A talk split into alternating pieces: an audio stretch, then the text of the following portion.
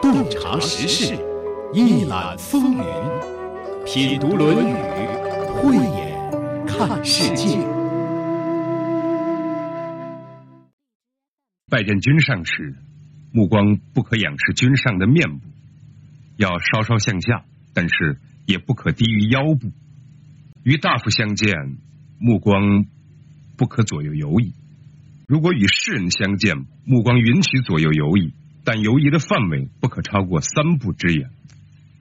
之所以要有这样的规范，是因为一个人的目光如果高于对方的面部，就会显得骄傲；如果目光低于对方的腰部，又会显得忧虑不安。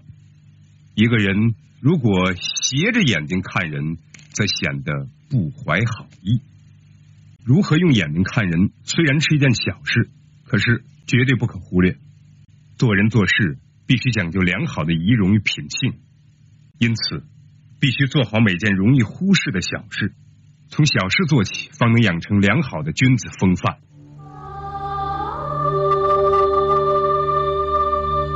这是孔子在向学生们讲授礼仪，在孔子教授的六门课程中。礼被排在了第一位。古代的人和今天的人都会上学，但学习的内容不一样。不仅内容不一样，学校的教法、受教育的范围也有着巨大的不同。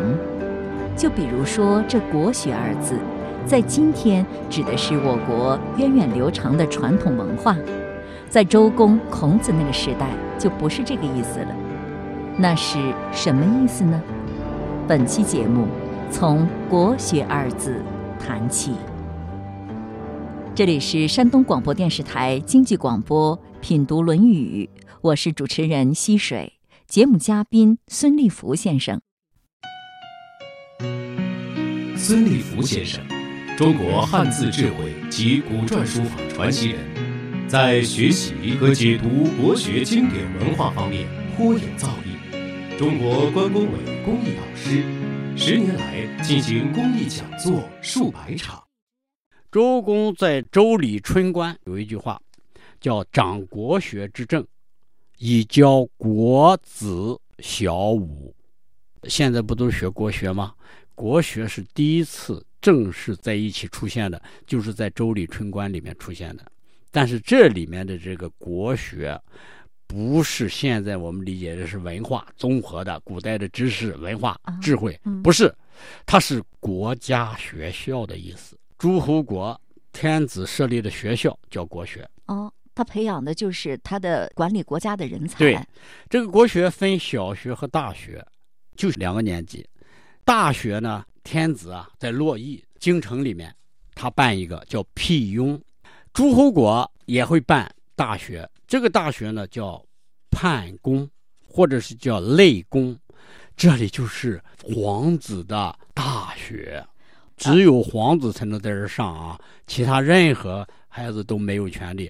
侯王自己在自己诸侯国里面也可以办一个大学，那个叫判宫，它的大小是辟雍的一半，也是只有诸侯王的他的贵族的孩子能去上学。对，而小学呢也分这个天子的、侯王的。这个小学呢，呃，不是一般人能够教得了的。他有两个人教，一个是保，一个是母。这个保呢，太子太保，或者叫太傅，或者叫仲父。这个叫什么父的，叫什么保的，都是什么教小学的。我们现在叫家教。这个母呢，就是保姆的母，女字边一个母亲的母。这个是教女孩子的。这个保和父。是教男孩子的，这些呢是在家里教的啊，不到辟雍，也不到这个内宫、判宫里面去学的。这个是叫家教。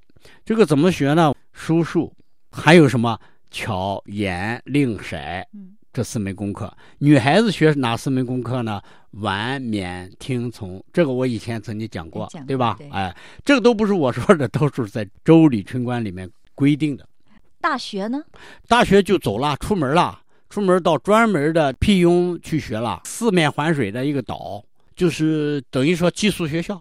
实际上，它里面仍然是私学。什么叫私学呢？就是由巫习大祭司，专门给他讲天神，我们这个家族怎么来的，天地上帝在哪里，就教给他们看，教他们数春夏秋冬，他是有学制的，就学多少年有明确的规定的。那您说的这都是春秋战国以及之前的事情是吗？这就是春秋时期啊，就是周公制定的。周礼里面的周礼，那就是那个时代的人是这样学习的。那个时代的贵族、太子、君子、呃王子，他们这么学的。老百姓干什么？捞不着，爱干嘛干嘛，该干嘛干嘛，能干嘛干嘛，就是没有上学这一说。好，那我们现在再回到孔子身上。孔子是十五岁开始正式上学的，其实他是在十五岁之前就已经学了很多了，这就叫家教。他学的什么？我忘了，他不是学喜欢祭祀吗？对，就是我曾经讲过的那句话：“弟子入则孝，出则悌，谨言而信，泛爱泛爱众而亲仁。”行有余力，则以学文。这个句子大家很熟，因为《弟子规》里也有这话。一般大家是这样领会的：学习的次第是分先后主次的，德育是首要的，是最重要的，这是本，所以要先学，一定要学，必须要学。文学呢是次要的，是末，大概算是人生的点缀了。如果有多余的时间精力呢，就好好学习；如果天分不足或者条件有限，不学也行。也就是说，孝悌谨信仁爱是最重要的，其他的文化、文艺、技能没那么重要，学与不学看情况。几乎所有的专家和参考资料都是这么解释的。可是孙老师，我们品读《论语》节目的嘉宾，要以一己之力把这些解释都推翻了。他还说，民可以不学文，但人一定要学的。他竟然把“人民”这个词分家了。事实是什么呢？有一句话就是“成人”，你要成一个人的话，你才这么做；你要是做庶民的话，不必这么做。如果你要成人，做一个大人君子的话，你就要学文。对，你听说了吗？我们儒教或儒学，孔子教的是成人之学。嗯，是《论语》当中有这样一句话。有这一句话。嗯，子路问什么叫成人？对，是吧？就指的也是你要有志做大事的话，你再需要学文。不是，也不是。首先说，他是庶子。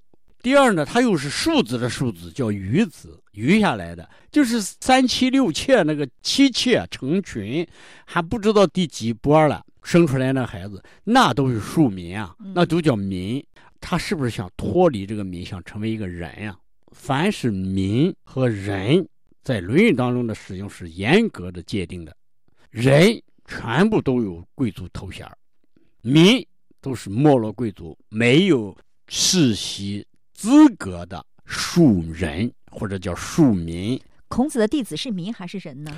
大部分都是民，没落贵族。对，为什么是成人之交呢？你想就知道，他是一个民呀。嗯，他第一个身份就是要变成人呀，就是我是一个没有政治地位的一个民，我要变成有政治地位的才行，就是转干了。就是普通的体制外的转成体制内的，你是一个普通群众，突然转干提干，这就是人，他完全不一样。在古代，就是一个是真的是平民，一个就是叫被称为人的。所以成人之教是什么？是没有贵族头衔，但是我通过我怎么样行有余力，我自主去学他们学的这所有的这一些。成为人的这些技能，我学到以后，我有机会被用，做宰役、做官，一级级的往上上，凭自己的才华。因为孔子是真正的大夫级的，因为他做了大司寇了嘛。他原来是士，他升为大夫，为什么他配个马车呢？颜回他死了，他爹去要那棺椁，还做一个椁来，把老师那个马车要拆了。孔老夫子说：“我出门怎么办啊？为什么？”礼制规定了，大夫出门必须配车，你没有车就别出门。颜回算什么？颜回他什么都没有头衔，他就是一个民。哎，孔子原来是民还是人啊？他也孔子是士，有贵族头衔的最低级的那个士。他爹那个儿子有残疾吗？瘸子、拐子吗？不能继承他这个士的头衔。王制也规定了，有残疾的不能继承。颜回是不能继承的。颜回他老爹都活着没死，怎么给他继承？他 老爹比他活的都长，他生活又困难，为什么？他也成家了，他没有俸禄啊，靠啃老啊，他能吃好了吗？他紧着他孩子吃啊，牺牲的是谁呢？颜回所以身体垮了，胃肠胃不好，吸收也不好，最后早早的死了。他是一系列的宗法制，各种礼制、礼乐制度，就他们所有的生活都没逃脱这些制度。徐水老师，我们解《论语》，讲任何的孔子的儒学、原始儒学，如果不把所有的时代背景。礼乐制度掌握的清清楚楚、明明白白的。他说出这句话是基于什么立场？是遵守了哪一项制度？如果没这个功底，你解去吧，全是鸡汤。对，都解成鸡煮点鸡汤嘛。对对对，煮鸡汤。给大家煮鸡汤，煮鸡汤有营养，但是怎么样？没有智慧，就似是而非，一塌糊涂。听上去热血澎湃，哎呀，真好。就是说，很多人就在呼口号，哎呀，要有道德。要从自己做起，要发奋，要发心。呼完口号走了，为什么？他自己都不知道怎么发心，怎么用，怎么能够从内心找到这个智慧？连个思维导图都说不出来，都无法教给人家。孔老夫子是在教人家思维导图啊。哦，是这样的，大家不会觉得，哎呀，知道了这些背景，这个历史背景和我们今天的时代背景，那简直是差了去了。那我们怎么实践他当初说的这一套呢？我们用这个来理解孔老夫子的用心就行，就是他的本心出处。其实我觉得吧，不仅能够理解到孔子的本心，而且还能用到至今。无论时代怎么变迁，也改变不了精髓与核心。掌握了本质并善于应用的话，至少能活得明明白白的吧。像颜回那样，如果能得到天时地利人和，也必能有所作为。说到这里，我觉得孙老师讲的和一些当代学者的解释还真是不一样。不一样在哪里呢？在这个“文”字上，“行有余力，则以学文”的“文”，“文”在这里并不是指的我们今天所熟悉的文学艺术、琴棋书画，而是文化典籍。比如六经，一般人做个有德性的好人就行了。可是你要想当干部、办大事、有大作为，你就一定要学文。在古人呢，就是学习六经六艺了。所谓学成文武艺，或与帝王家。儒家还是非常重视充实自己的。没有文武艺，人家用你干嘛呢？你说？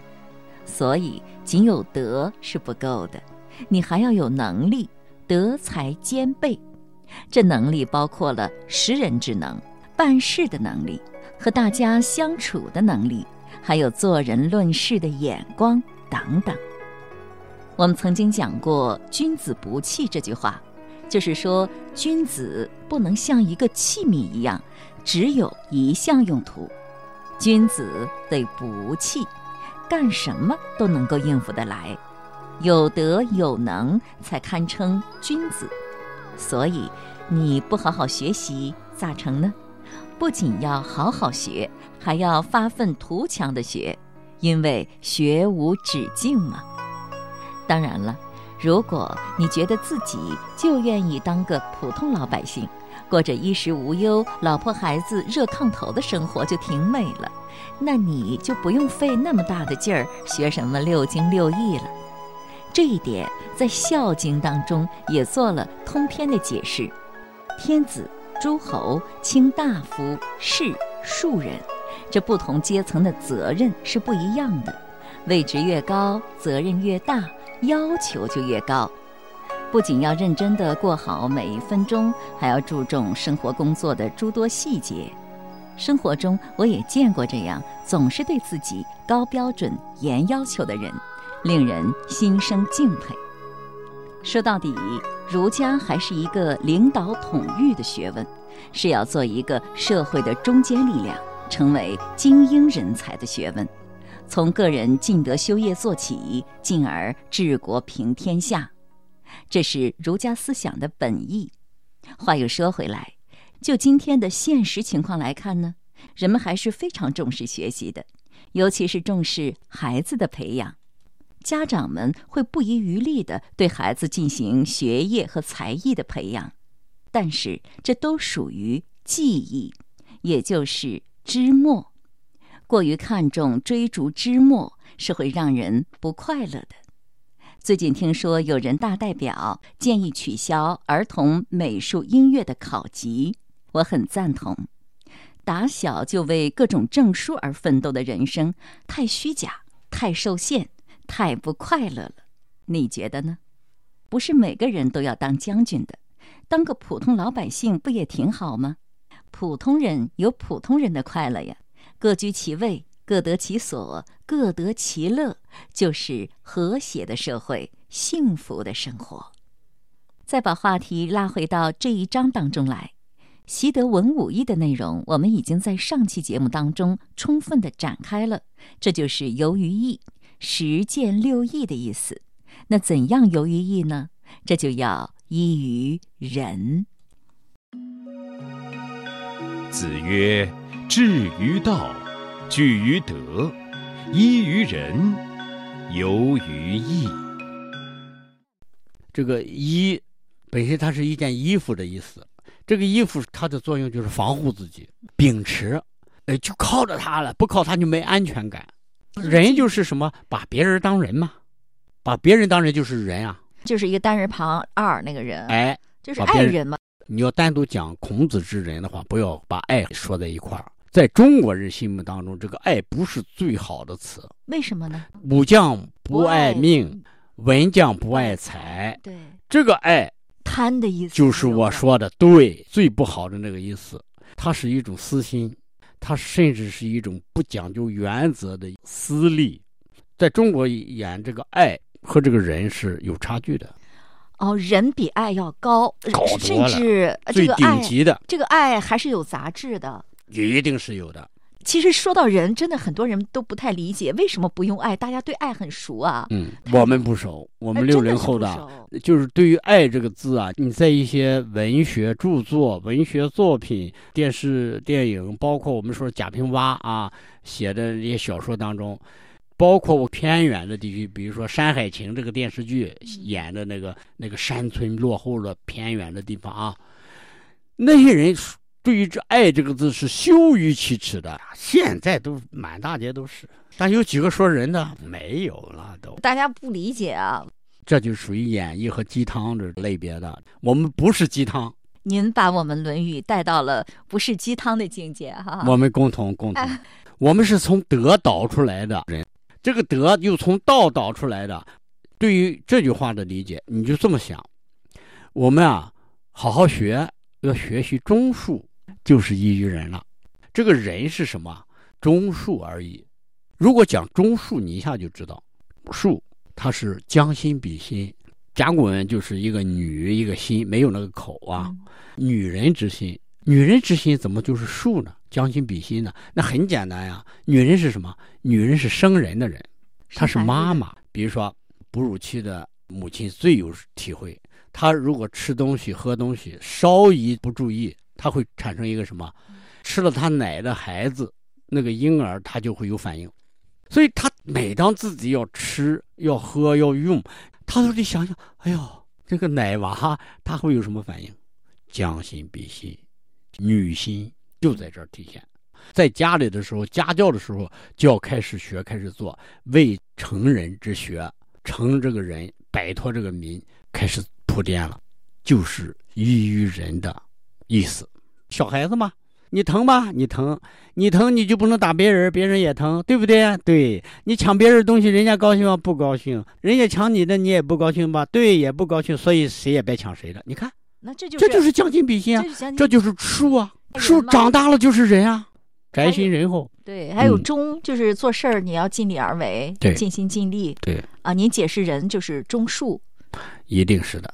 忠恕是人的最基本的行为。呃，您刚才讲了依于人的意思，嗯，这是成人的一个最基础的要素。你没有这个训练的话，你就没有依靠。为什么就没有他就没有依靠，就搞不好人际关系是吗？对呀、你刚才解释的单独解释的依于人的意思，嗯，那和刚刚我们讲的由于义有关系吗？有啊，它是一个依靠，一个基础，它是有灵魂的一种卓越，他是一个想当将军的士兵。在那个理想照进现实，嗯，那今天对比的话，是不是今天我们任何一个人，他要想做事情、做好事情，嗯或者是做好人的话，嗯，那也都要依于人，以这个人为根基，是吗？一定是的。做事先做人的话，先从中术学起，进一步再提高中级的这个人。哎，那我们作为一般人，是不是能够依于人，游于义就很好了呀？前面讲的至于道，据于德，你觉得还有必要学吗？很对，这就是必须我要强调了。我们所有的听众啊，包括这个同行们，我们要想交流的话，首先要我们进入同一个什么语境当中，才能把这句话大家都能交流开。就是一起处在孔子那个时代背景。对，否则你说你的，我说我的，不在一个语境沟通不了。那我的语境是什么呢？我是认为这句话是孔老夫子整个的《论语》，甚至他整个的孔学的中心教育思想。也就是说，他的教育思想是什么呢？我是教庶民们成为一个人的，叫成人之教，这是第一。好，你要想成为人，你要跟我学什么？学六艺，叫游于艺。你还要练一个基本功，这个基本功不一定是我孔老师教啊，你在家就应该学了。十五岁之前你就要学好了，学什么？依于人。你不是来我这儿再学晚了，对不起，晚了。你已经不是弟子了，头发都梳起来了，不是小孩子了，那你早应该打下的基础。至于道，我们的终极的心愿就是道，那个道就是我们观象授时、农耕农时的来历。就是晚上看星象的时候啊，那个天上的星宿的位置，它的位置运转的规律就叫道。你要有这个心愿，你做的所有这些都是符合什么大道的，符合天地的要求的。不到春分的时候，你不要下种子。